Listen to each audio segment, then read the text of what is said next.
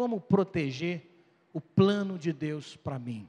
Porque Deus tem plano para você. Antes mesmo que você nascesse, a Bíblia diz que ele já tinha um plano, um propósito para você. E o diabo também tem um plano, viu, irmão? É, o diabo também tem plano. Sabe qual é o plano do diabo? Frustrar o plano de Deus para você. Esse é o plano dele. Seja qual for o plano de Deus para você, o diabo vai tentar de tudo para que você desista desse plano, para que esse plano seja frustrado na tua vida, não por causa de Deus, mas por causa das suas decisões. Então, a luta dele, né, o desafio de Satanás é influenciar você para o mal. E o nosso desafio é vencê-lo e sermos influenciados pelo Espírito Santo. Diga eu recebo. Dá uma salva de palmas ao Senhor. Lucas 9, versículo 28. Cerca de oito dias depois de proferidas essas palavras, tomando consigo a Pedro, João e Tiago, subiu ao monte com o propósito de orar. Então Jesus vai e pega três dos seus discípulos, os principais, aquele do círculo íntimo, e sobe no monte. Provavelmente o Monte Hermon. A Bíblia não relata em nenhum dos evangelhos qual que é o nome desse monte. Mas, se você for ler os capítulos anteriores, você vai perceber que ele estava na Cesareia de Filipe. E o monte ali mais perto é o Monte Hermon. E ele sobe com esses três aí para orar. Fala para o seu irmão, Jesus orava. Imagine você o quanto precisa orar. Agora faz assim, ó. Ele subiu para orar. E tem crente que não ora. Tem crente que só fala, né, Deus, Senhor, tal, aqui no altar, aqui quando tem culto, uma vez por semana. Sai daqui, não tem mais tempo nem de ler a Bíblia, de orar, de falar com Deus. Mas isso vai mudar hoje. Isso vai mudar hoje. Subiu ao monte com o propósito de orar. Jesus tinha necessidade de orar. E aconteceu que enquanto ele orava, a aparência do seu rosto se transfigurou, e suas vestes resplandeceram de brancura. Em outros textos que relatam esse mesmo episódio, porque são quatro evangelhos, então existem passagens que um evangelho só fala, tem outras que dois, três, e tem passagens que os quatro evangelhos citam. Então, nos outros evangelhos, aqui fala que o rosto de Jesus ficou como o sol, e as vestes, né, cintilantes, brancas como a neve, uma coisa, uma visão sobrenatural. Versículo 30: Eis que dois varões falavam com ele Moisés e Elias, os quais apareceram em glória e falavam da sua partida que ele estava para cumprir em Jerusalém. Fala, uau! Então você imagina Pedro, João e Tiago, os três discípulos, né, inseparáveis, João e Tiago eram irmãos, Pedro era irmão de André, só que André já tinha ficado de escanteio, Pedrão assumiu, né? E estão lá, Jesus transfigurou, ficou com o corpo em glória, e de repente aparece Elias e Moisés, que já haviam passado dessa para melhor séculos antes. E Moisés, nessa visão, representava quem? Representa, Moisés representava a libertação, representava a lei. Jesus é libertação, não é? E Elias? Elias representava aquele que havia de vir antes do Senhor, porque as Escrituras diziam que antes que o Messias viesse, Elias vinha restaurar todas as coisas. E Jesus depois fala quem foi Elias. Ele fala que Elias já veio. Quem foi Elias? João Batista. João Batista que batizou Jesus era Elias, que preparou o caminho para o Senhor. Então eles têm essas duas figuras, Moisés e Elias. E eles estavam conversando, falavam da sua partida, falavam da sua morte, falavam de como iria suceder. E os discípulos ali ouvindo tudo isso. Aqui, aproximadamente 10, 11 meses antes da morte e ressurreição de Cristo. Tá? É menos de um ano o, o episódio do Monte da Transfiguração. Versículo 32: Pedro e seus companheiros achavam-se premidos de sono, ou pesados de sono. Mas, conservando-se acordados, viram a sua glória e os dois varões que com ele estavam. Ao se retirarem estes de Jesus, disse-lhe Pedro: Mestre, Bom é estarmos aqui, então façamos três tendas: uma será tua, outra de Moisés e outra de Elias, não sabendo, porém, o que falava. Enquanto assim falava, veio uma nuvem e os envolveu, e encheram-se de medo ao entrarem na nuvem. E dela veio uma voz dizendo: Este é o meu filho, o meu eleito, a ele ouvi. Fala para o teu irmão assim: ó, Jesus é o Filho de Deus a ele ouvir. E tem gente que não ouve até hoje, né, irmão? Tem gente que, que não se submete, que não obedece. É a, a segunda vez que Deus faz isso. Que ele, de maneira, faz uma intervenção sobrenatural e chancela, homologa Jesus como seu filho. Ele já tinha feito isso através dos sinais, dos prodígios, das maravilhas, já tinha feito isso através da Bíblia, as citações dos livros proféticos, e agora faz através da sua própria voz. Aconteceu quando ele se batizou, lembra? Quando ele sai das águas, e aí o Espírito Santo vem na forma de pomba e diz: Eis o meu filho amado, a quem me comprazo, a quem tenho prazer. E agora acontecendo de novo, no Monte da Transfiguração, os três discípulos ouvindo. Esse é Jesus, ó, esse é meu filho. A ele ouvi. Versículo 36. Depois daquela voz, achou-se Jesus sozinho eles calaram-se naqueles dias, a ninguém contaram coisa alguma do que tinham visto. Bom, então isso é um episódio extremamente re re relevante aqui, faltando menos de um ano da crucificação. Vamos fazer o link dele agora, você vai entender por que, que nós lemos essa, esse texto. Você vai para Mateus 26 agora. Mateus 26, você pulou quase um ano para frente, e nós estamos na quinta-feira da semana da Páscoa, da semana da paixão de Cristo.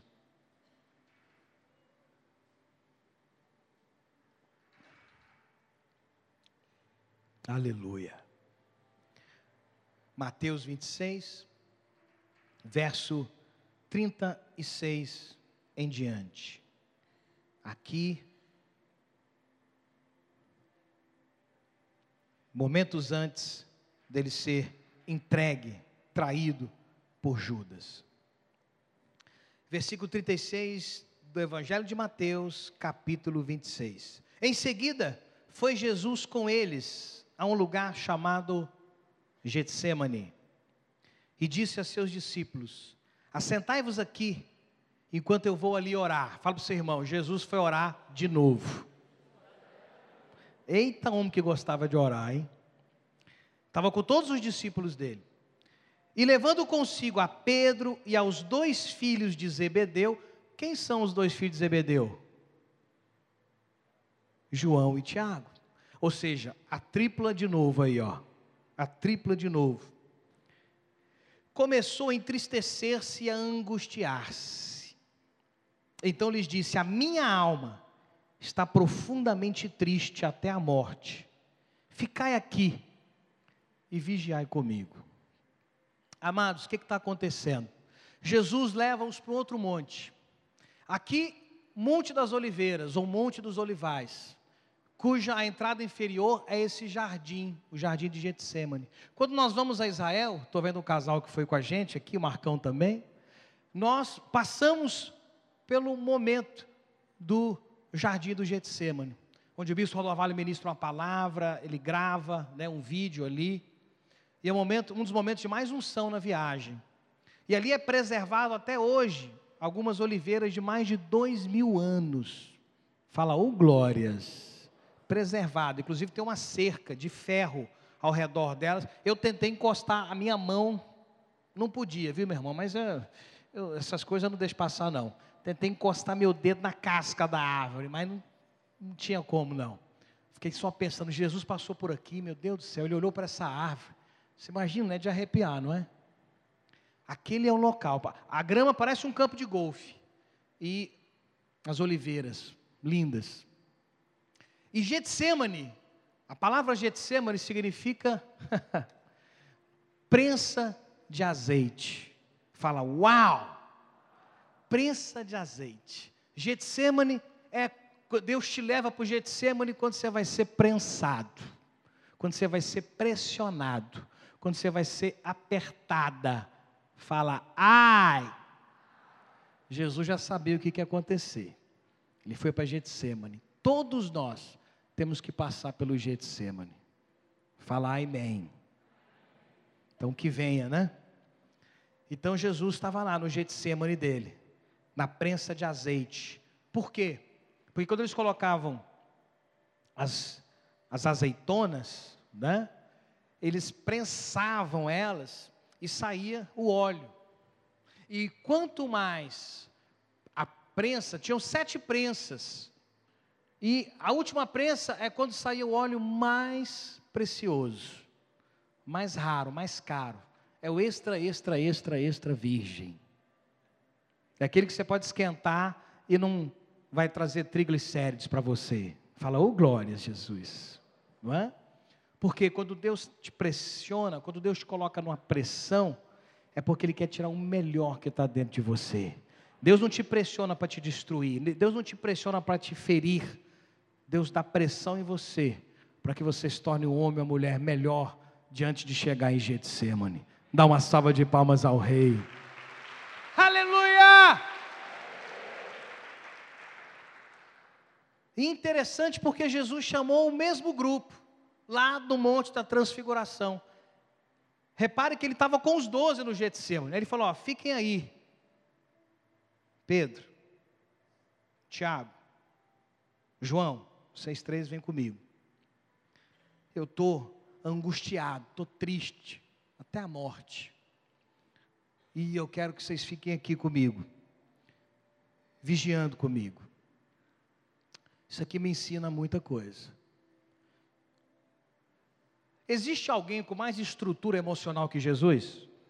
Com mais estrutura de caráter que Jesus? Um cara que mais acertou e menos errou do que Jesus? Existe alguém assim? Não. E mesmo um cara do nível de Jesus, ele não aceitou ficar sozinho no momento de vulnerabilidade. Ele estava angustiado, triste até a morte. Ele lia ali para uma pressão, ele estava percebendo o tempo, o ambiente, a hora. Lá no Monte da Transfiguração, quando Deus colocou lá a visão de Moisés, Elias, eles falavam sobre esse momento, sobre a morte dele. Jesus já sabia, Jesus tinha na sua consciência, no seu cognitivo e até mesmo na palavra, tudo muito claro a respeito da necessidade que ele havia de morrer.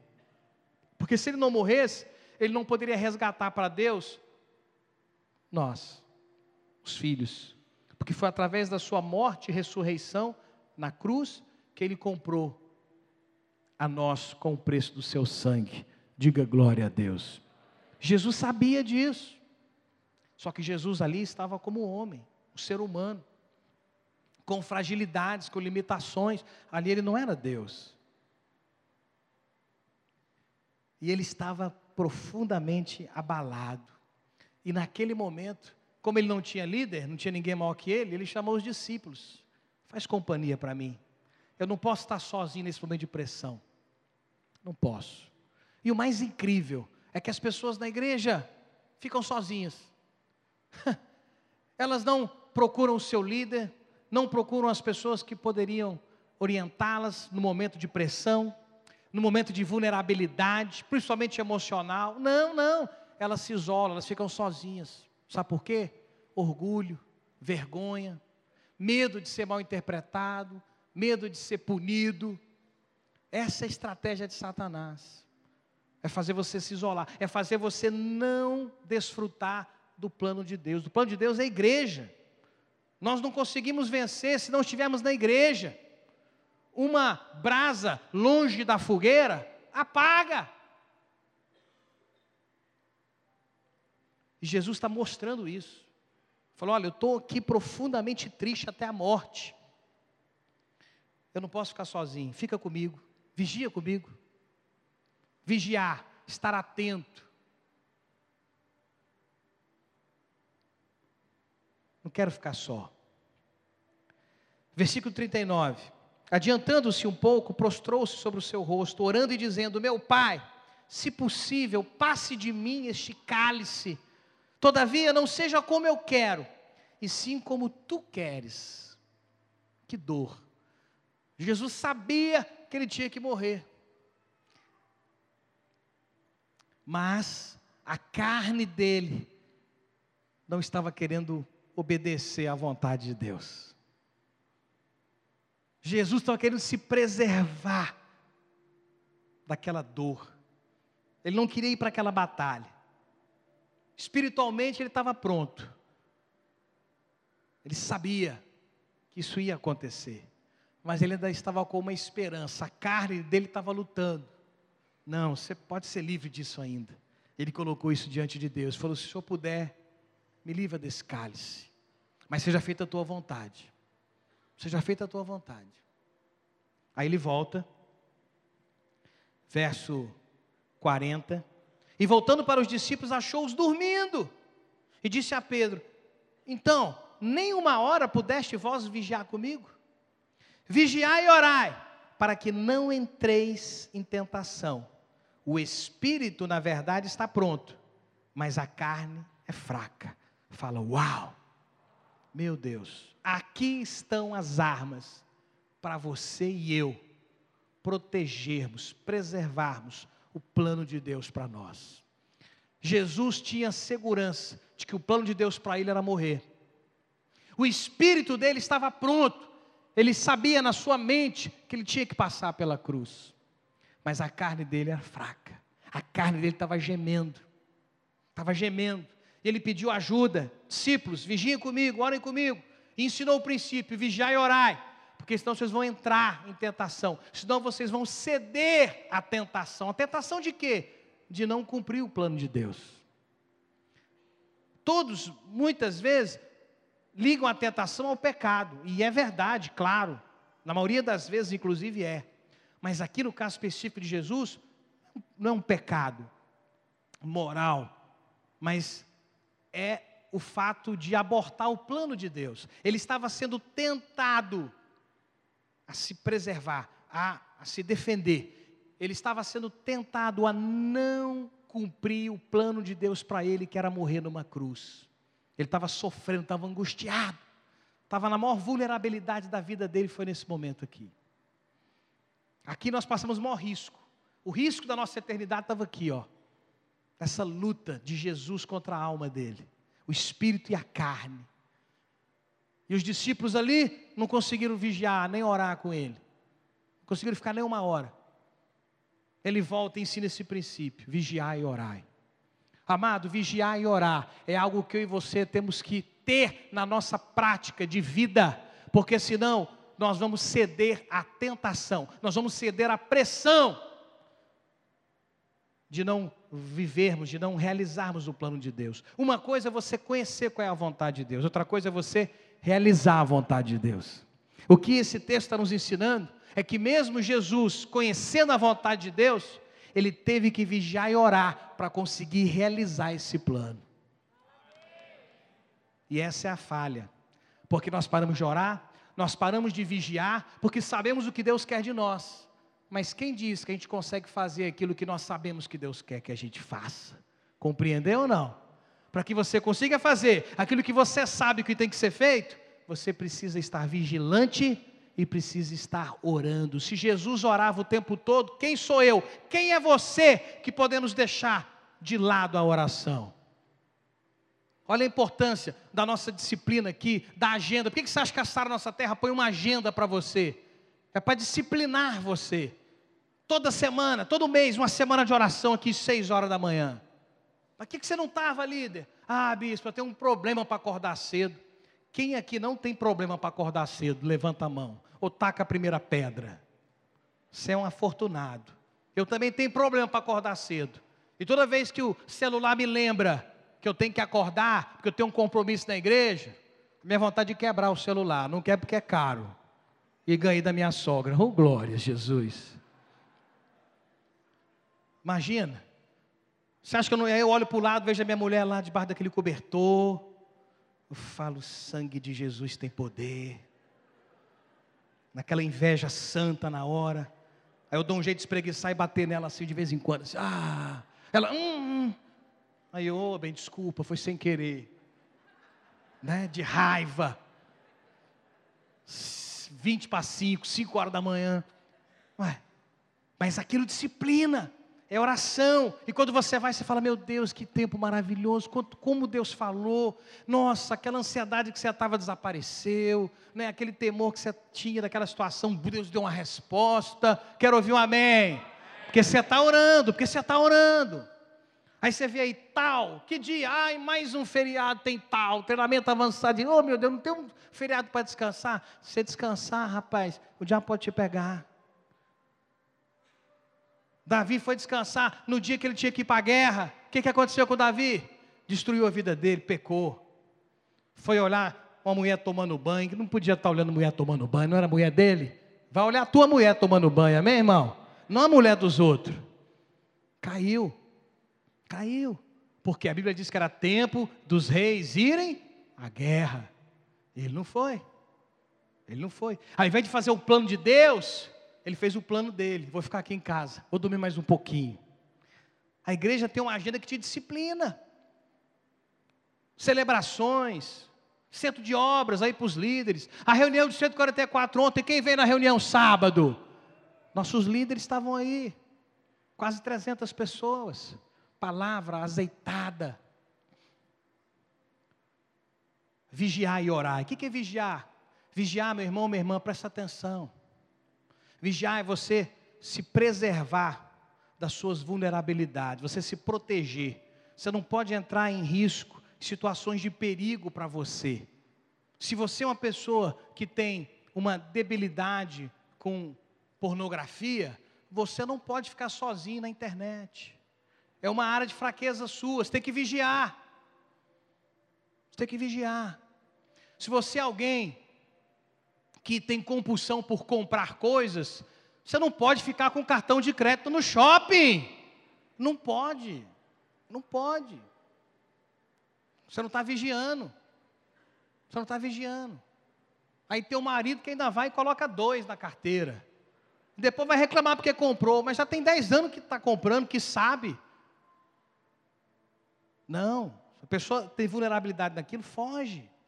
Tem gente que tem que evitar algumas gôndolas do supermercado. Você não pode passar naquela gôndola de chocolate branco. E que no final sempre tem uma visão da transfiguração do, do refrigerador da Que Bom, com sorvete de flocos. Sempre está na promoção quando eu vou. Sempre. E é o de dois litros. Eu tenho que evitar a minha vulnerabilidade. Quando eu, eu, quando eu desço a ladeira com isso aí, eu engordo 3 quilos em uma semana. Uma vulnerabilidade. Fala, ai meu Deus do céu. Então eu não posso me colocar em risco. Posso me colocar em risco. Eu me lembro quando morava em Brasília ainda, e eu fui fazer uma viagem para Goiânia, fui com meu tio. E ele estava dirigindo e eu dormindo aqui. 200 quilômetros, e eu estava dormindo aqui. De repente eu acordei com um susto, ele gritando: Sai, Satanás, te amarro em nome de Jesus, demônio das trevas. Falei, gente, o que, que foi? Achei que, né? O que, que foi? Bateu o carro, o que, que foi? O que, que foi? Não, não, não. Caminhão, rapaz, caminhão da escola. Falei, caminhão da escola, vem na frente do carro, ia pegar a gente, tio. Ele falou, não, não, rapaz, que eu era alcoólatra. Na hora que passou o caminhão, eu Fiquei com aquela vontade de parar ali no Gerivá e beber uma cervejinha gelada. Falei, sangue de Jesus tem poder. Eu nunca bebi na minha vida. Aliás, uma vez com 15 anos, uma latinha que meus dois tios queriam né, me ensinar a beber. Eu com 15 anos, em Porto Seguro. Uma desgraça de parente que não é crente, né? Graças a Deus foi a única latinha da minha vida. E dizem eles que eu fiquei em cima do muro, falando, tá vendo como é que eu não fico bêbado? Tá vendo como é que eu não fico bêbado? Uma latinha. Ainda bem que eu nunca mais bebi, né? Agora, aquilo ali era uma área de vulnerabilidade do meu tio. Se passasse o caminhão da escola aqui, eu nem via. Mas para ele, que tinha o Gerivá, que é um, um restaurante entre Brasília e Goiânia, famoso, de uma pamonha deliciosa. Ele já, o diabo já lançou, não foi uma seta, foi uma metralhadora. Tu vai parar, tu vai beber seu ex-cachaceiro. E ele, então ele estava lutando, ele estava lutando contra aquele sentimento. É a área de vulnerabilidade dele. Porque quando ele ainda era solteiro, namorava minha tia, e dormia lá na casa do meu pai, ele ficava no meu quarto. Meu quarto tinha duas camas de solteiro. E teve uma vez que eu acordei com ele, abrindo a minha gaveta e urinando na minha meia. Achando que estava no banheiro. Bebum, bebum. Esse era o meu tio antes de ser crente. Então, ele valorizava muito aquilo. Era uma área de vulnerabilidade dele. Qual que é a tua área de vulnerabilidade? Você tem que vigiar. Fala para o seu irmão, vigia. Vigia. Vigia. Vigia. Tem gente que é avarenta. Negócio, negócio com dinheiro, com dinheiro, cuidado. Coloca o teu marido que não é, ou tua esposa que é, para administrar seus dízimos. Mais alto. Porque senão tu vai quebrar a tua família. Porque você vai pecar. É uma área de vulnerabilidade, tu fala, ó, seguinte, tá aqui as contas e tal. Esse domingo você pode entregar lá no altar. Entrega logo, vai, vai. Eu vou depois de Uber. Área de vulnerabilidade. Fala para o seu irmão, vigia. Qual que é a tua área? Jesus disse: vigiai e orai. Porque senão você vai ceder à tentação de não fazer o plano de Deus, mas o teu plano. Dá uma salva de palmas a essa frase. Aleluia! Esse conceito é muito forte. Meu Deus, vigiai e orai, para que não entreis em tentação. O espírito, na verdade, está pronto, mas a carne é fraca. Jesus, na mente dele, no espírito dele, ele sabia que ele tinha que morrer. Mas ele estava, a carne dele não queria aceitar, a carne dele estava se defendendo, a carne dele estava dizendo: não, dói, vai doer demais, meu Deus do céu, vai doer, faz isso não, você não precisa disso, você nunca pecou, você é justo, vai morrer por esses bandos de safado, vagabundo, merece não, estão ali, ó, dormindo, não consegue vigiar uma hora com você. Você acha que a carne dele não falava isso? Hum? Com certeza. Como ela fala com você, quando você está sendo tentado. Tem problema não. Ela não vai ficar sabendo. Que olho não vê, o coração não sente. Ela não vai sofrer não. E você está necessitado, rapaz. Você está desesperado aí. Então vai, alivia. Pois resolve. Quantos estão entendendo? Então não se coloque em situações perigosas. Tem gente que não pode ficar sozinho, então não fique. Não fique. Fique sozinho. Tem relacionamentos, tem namoro, que muitas vezes é importante você levar uma vela. Enquanto o mundo dá chacota da vela, ei rapaz, você foi para o cinema e levou a irmã mais nova? Foi. Proteção de Deus. Porque se não fosse aquela irmãzinha mais nova, a mão boba ia rolar. E se a mão boba rolasse, o Espírito Santo ia vazar e eu iria perder a bênção de Deus na minha vida. Então, não, não fica vulnerável. Ah, eu vou assistir um filme lá na casa dela. Legal. Que bom. E que horas que os pais dela dormem? Em nove e meia. Nove e meia os pais já estão dormindo. Se um dia um namorado, espero que Jesus volte antes, mas se o namorado da minha filha for na minha casa assistir filme, ele fica lá na ponta do sofá, minha filha lá na outra e eu e a, e a minha mulher no meio. E quando acabar o filme eu falo, tá fazendo o que aqui, irmão? Vaza. Eu vou dormir? Eu vou dormir com o homem lá dentro? Durmo não. Fala para o seu irmão, vigia. Aí você está cheio de vontade, cheio de hormônio. Claro, você é saudável, sua, sua namorada também é. Aí você vai na casa dela, você já sabe tudo. Sabe que a hora que o pai vai dormir, a mãe, porque eles não são crentes. Eles acham que é uma bobeira vocês, né, ficar com essa bobeira aí de não se aproveitar, se aproveita, rapaz. Então eles já vão dormir até para deixar tudo engatilhado para vocês. Aí você vai nessa. E fica lá, no sofazinho os dois à noite nove e meia, dez e meia, onze e meia. E aí de repente, Já está sem meia. Fala para o seu irmão, vigia. E ora. Vigiar e orar. Você está entendendo que se você não vigiar, não se proteger e não orar, a tua carne vai vencer o espírito? E aí você não vai proteger o plano de Deus para você? Jesus está usando isso para ele. Eu e você vamos jogar fora? Eu e você não vamos usar? Jesus precisou dessas duas ferramentas, eu e você vamos desprezá-las? Só se você quiser perder mesmo. Fala vigiar e orai. Tornando a retirar-se, orou de novo, dizendo: Meu pai, se não é possível passar de mim esse cálice sem que eu beba, faça-se a tua vontade. E voltando-se, achou-os outra vez dormindo, porque os seus olhos estavam pesados. Olha, segunda vez que Jesus vai lá orar, a carne, ele ainda não está, ele ainda não venceu, a carne estava lá gritando: Não, Jesus, não, não morre não, vai doer demais. Você não, você não faz ideia. E Jesus orando para vencer esse sentimento, para vencer esse pensamento. Contando com a equipe dele, contando com, com os, os irmãos. Nem Jesus arriscou ficar sozinho nessa hora. Fala para o seu irmão, não fique sozinho. Fique não.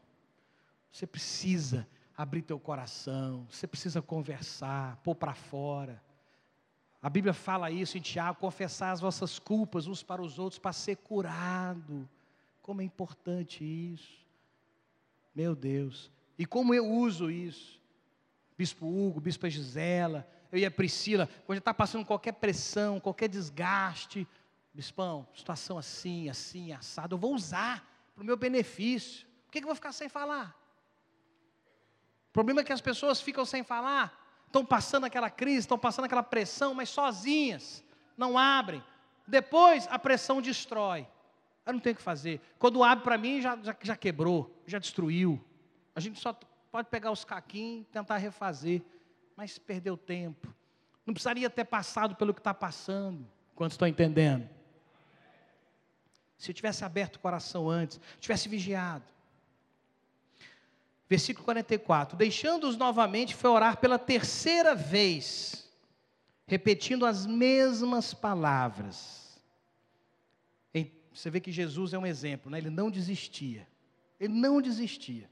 Ele sabia que ele tinha que aceitar o plano de Deus, mas ele não estava conseguindo. Então voltou para os opa, deixando-os novamente forar pela terceira vez, repetindo as mesmas palavras. Então voltou para os discípulos e lhes disse: Ainda dormis e repousais? Eis que é chegada a hora. O filho do homem está sendo entregue nas mãos de pecadores. Levantai-vos, vamos. Eis que o traidor se aproxima. Resolvido a parada, venceu a carne dele. Na terceira vez ele foi orar e o Espírito Santo o azeitou. Falou: Filho, vá você precisa morrer. Você precisa. Força, unção para a batalha, a maior batalha da tua existência. Vá. Jesus disse amém. Agora eu venci a carne. Uh, agora eu estou pleno para poder fazer a vontade do Espírito. Aleluia. Agora o teu plano será consumado, meu Pai. Uh! Aí, Pedrão. Ei, carniça velha. Aí, levanta, levanta. Vamos, vamos, vamos. Vamos. Vou cumprir minha vontade, a vontade de Deus. Vamos, vamos, vamos. Não tem mais que gastar tempo aqui. Já era. Acabou, acabou. Deus já falou, já aceitei. Agora vou enfrentar o gigante e vou arrancar a cabeça de Golias. Dá uma salva de palmas ao Senhor. Aleluia! Mas tem gente que para na primeira. Se Jesus parasse na primeira, decepção. Ô Pedro, ô João, Tiago, vocês estavam comigo na transfiguração, cara. Vocês viram que eles falaram sobre a minha morte, vocês ficam aí, nem para vocês me ajudarem. Pelo amor de Deus, aí não dá. Aí vou enfrentar a cruz por causa de vocês. Não. Poderia ter desistido. Mas Jesus não. Jesus, o compromisso com a vontade de Deus era maior, era maior do que com os discípulos dele, inclusive. Fala, ai, era maior. Tem gente que tem mais aliança com o discípulo ou com o líder do que com Deus. O líder sai da igreja, ele vai também. Fala, estou fora. Não. O plano de Deus na minha vida é mais importante. Espera aí. Então vigie, vigie. Olha, esposas, quando o teu marido chegar para você e fazer a aliança da mediocridade, o que, que, é isso? Ó, oh, não conta isso para o bispo, não, não fala isso para o pastor, não, viu? O negócio aqui é meu e seu, problema nosso. Não chancela isso, não. Chancela isso, não. A Bíblia fala que a mulher sábia edifica a sua casa. Ela vai lá e conta, sabe por quê? Porque teu marido, o diabo está querendo isolar ele. Está querendo isolar ele. Ao invés do seu marido fazer o que Jesus fez, está vulnerável, estou vulnerável, vem cá, fica comigo, vamos vigiar, vamos orar. De abrir, de expor? Não. Vamos, vamos aqui, eu não conto essas coisas, você não conta as suas, vamos ficar vivendo isso aqui, ó. Vamos ficar vivendo isso aqui. Vai ser destruído, está isolado, está vulnerável vai vir a pressão e não vai aguentar, não vai suportar força, calibre. Você precisa abrir, você precisa. Se Jesus precisou de três pessoas para estarem lá com Ele, quem sou eu para não precisar? Tem momentos na minha reunião de 12, segunda-feira à noite, que a gente está orando, de repente Deus usa um ou outra e fala puxa vida, aquilo que eu estava conversando com a minha esposa aquela semana, um peso que a gente estava, até aperta a onda Priscila assim, olho para ela lá, né, e Deus, Deus falando, puxa vida, olha só, eles estão na mesma, mesma luta que a gente, eles estão com o mesmo coração que a gente, né, tá vendo amor, nós não estamos sozinhos, nós não estamos sozinhos, você acha que eu ia construir esse ministério sozinho? Se eu não tivesse a equipe maravilhosa que Deus me deu? E se eles não tivessem a equipe deles que Deus deu, eles não construiriam nada. Estaria pregando aqui para 50 no máximo. Mas é um trabalho conjunto, onde eles completam as minhas falhas, as minhas debilidades, as minhas fraquezas. Onde eu não tenho dom, eles têm. Quero ouvir um amém. Então você precisa. Você precisa. Você precisa. Vamos lá para Romanos 7, vamos encerrar. Romanos capítulo 7. Chore ralagalabalassuri. Então denuncia, minha irmã. Denuncia. Porque depois a gente não consegue mais salvar, não. Fala. Eu falo às esposas porque homem tem, tem dificuldade de abrir criação né, do homem. O homem não pode sentir dor. Já viu? Menino, desde criança, quando começa a chorar. Chora não, chora não, você é homem. E quem disse que homem não pode chorar? Agora estão tudo aí saindo do armário. Não puderam chorar quando criança, agora eu quero chorar depois de velho. E chorar no colo de outro peludo. Aí não dá. Procurando o pai. Fala, estou fora. Pelo amor de Deus, chora sim. A cultura é assim. A criança cai. Ai, pulou, pulou, pulou, pulou. Pulou o que, miserável? Caiu. Qual o problema de cair? Não pode cair? É super-homem, vai voar, voou. Não, caiu, tropeçou. Caiu, caiu. É, pode chorar, deixa chorar. Se puder levantar sozinha, deixa levantar sozinha. Consegue levantar, filho? Não, papai te ajuda. Hoje eu vi uma cena que eu não acreditei. Até meus filhos ficaram assim impressionados uma criança lá longe, no clube, jogando bola, com o Davi, com mais um amigo, e a mãe aqui assistindo o futebol do marido, jogando. De repente o menino começa a chorar. Ele, ele chora e sai correndo. É. Menino. Então eu olhei, legal, né? Fui ver se era o Davi, beleza. Aí a mãe, e o nome dele era Davi, do menino. E a mãe sai correndo. Davi! Ô oh, Davi! E o, clube inteirinho parou, até o jogo de futebol parou. E a mulher, Davi! Aí fez a curva assim, ai Davi! Aí chegou no menino, Davi! Ai Davi, o que, que foi? Ai Davi! Todo mundo ouvindo o clube inteiro.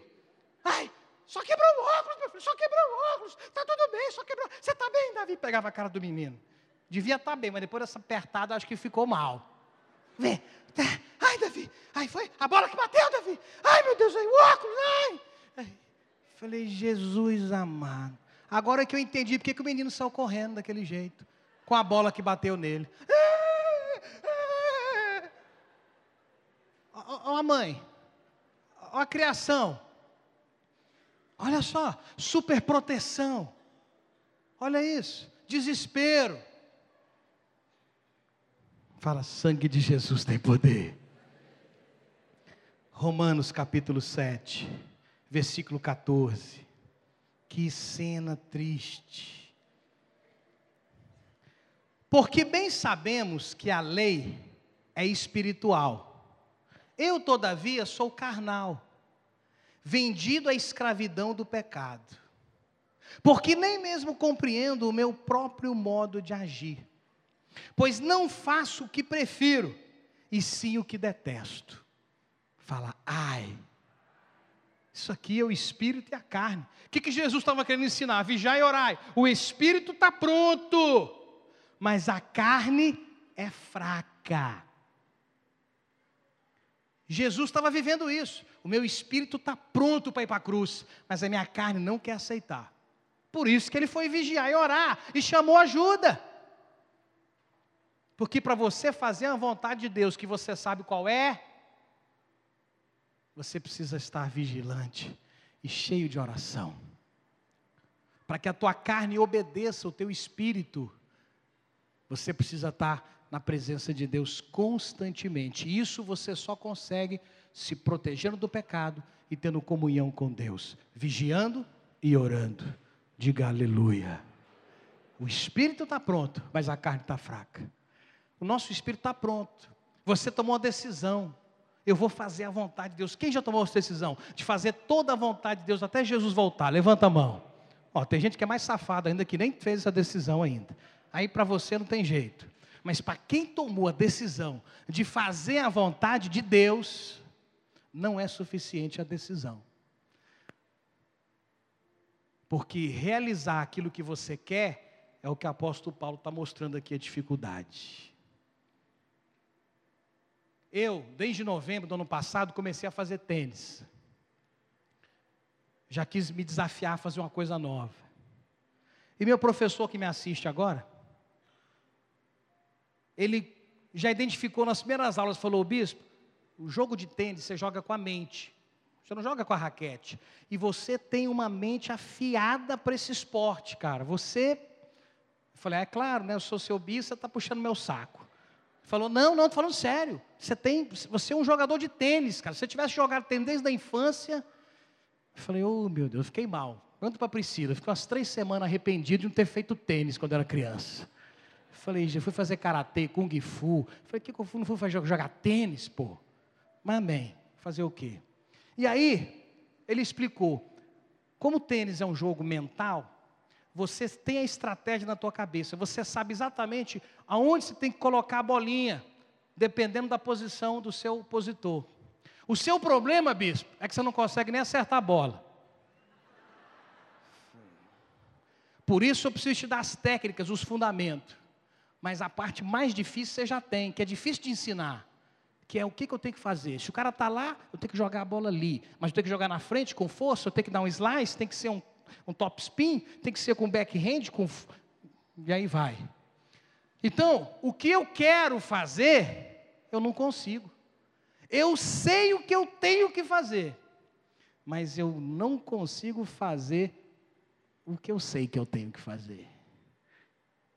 A bola é para ir lá, tum, bate na cara de quem está assistindo o jogo. Ele falou, calma, paciência, é igual dirigir carro. No começo você tem que olhar para a marcha. Depois, você até esquece que existe marcha. Então, no começo das minhas primeiras aulas, eu ficava olhando para a raquete, ver a posição da mão. Pá! Pum! Vê se tem de jogar tênis desse jeito. Hoje, eu já giro a raquete aqui, ó, sozinha, manda a bola, eu já seguro na posição certa e bato. Cadê o glória a Deus aí, irmão? Se eu aprendi a jogar tênis, você também pode. Ficou automático.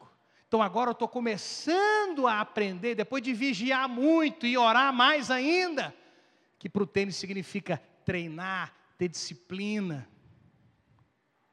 Aí eu estou conseguindo realizar aquilo que eu quero fazer. Agora eu quero, eu preciso botar a bola ali. Tum, minha bola está chegando lá agora. Então já estou no outro nível de tênis. Mais alguns meses eu já estou jogando com Federer e com Nadal. Esse tem fé, irmão. Qual versículo eu parei? 16. Ora, se faço o que não quero, consinto com a lei, que é boa. Neste caso, quem faz isso já não sou eu, mas o pecado que habita em mim. Porque eu sei que em mim, isto é, na minha carne, não habita bem nenhum, pois o querer o bem está em mim, não, porém, o efetuá-lo. O espírito está pronto, a carne é fraca. Eu quero fazer o bem, não consigo fazê-lo. Então, como que eu vou conseguir fazer aquilo que eu quero? Vigiando e orando.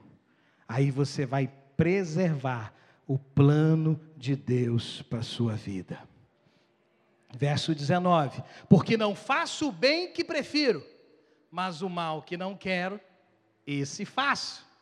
Mas se eu faço o que não quero, já não sou eu quem o faz, e sim o pecado que habita em mim. Preste atenção, o apóstolo Paulo aqui não está responsabilizando o pecado.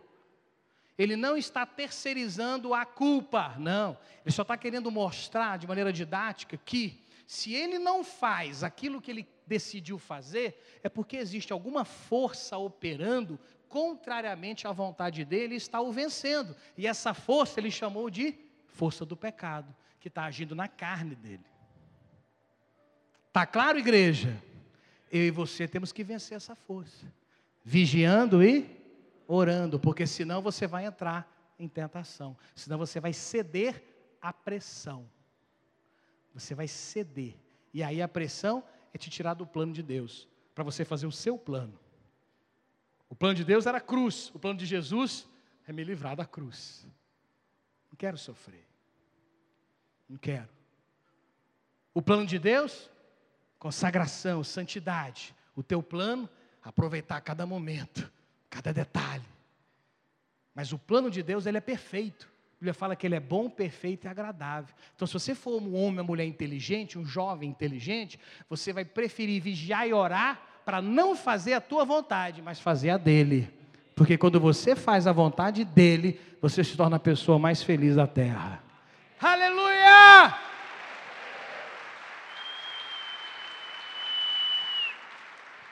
Então, ao querer fazer o bem, encontro a lei de que o mal reside em mim. Porque no tocante ao homem interior, tenho prazer na lei de Deus. Olha aqui o homem espiritual. Aqui o espírito. Mas vejo nos meus membros a carne, outra lei que, guerreando contra a lei da minha mente, me faz prisioneiro da lei do pecado, que está nos meus membros. Desventurado homem que sou, quem me livrará do corpo dessa morte? Graças a Deus por Jesus Cristo, nosso Senhor, de maneira que eu, de mim mesmo, com a mente, sou escravo da lei de Deus, mas segundo a carne, da lei do pecado. Então, se a tua carne é escrava da lei do pecado, você vai ter que vencer a tua carne. E é vigiando e orando. E vigiando é não se colocar em situações de vulnerabilidade, em situações perigosas para você. Podem não ser para mim, mas é para você. Então você tem que se proteger e orar. E orar. Qual que é a vulnerabilidade que Jesus percebeu ali? Ele não queria ficar sozinho. Ele percebeu que essa seria a fraqueza dele. Ele não posso ficar sozinho aqui. Aí ele chamou os três que já sabiam que ele ia ter que morrer, porque viram no monte da transfiguração. Então vem cá, você já sabe que eu vou ter que passar, ora comigo aí, jejua. Ei, vigia comigo aí. Ah, era vulnerável. Jesus se protegeu. Ele poderia ter feito sozinho, não fez. Então eu não vou tentar sozinho. Eu vou pedir ajuda. Isso não é sinal de fraqueza, isso é sinal de nobreza. Quem não quer pedir ajuda é porque não, tem, não está comprometido com o plano de Deus, está comprometido com o próprio orgulho, está comprometido com a própria, com a própria imagem. Isso é vaidade. Mas se você está comprometido com a missão de Deus, você vai se humilhar. Quem se humilha será exaltado. Quem se exalta será humilhado. Então Jesus rapidamente supriu a vulnerabilidade dele. Fica comigo, eu não posso estar sozinho. Se eu ficar sozinho, sei lá. Pelo menos vocês podem me ajudar. E foi orar, foi falar com Deus. Porque quando você fala com Deus, você abre o fluxo do poder dele descer do céu e vir para a tua mente, para a tua alma, para as tuas emoções, para o teu corpo, e você fica energizado, fortalecido, fortalecida.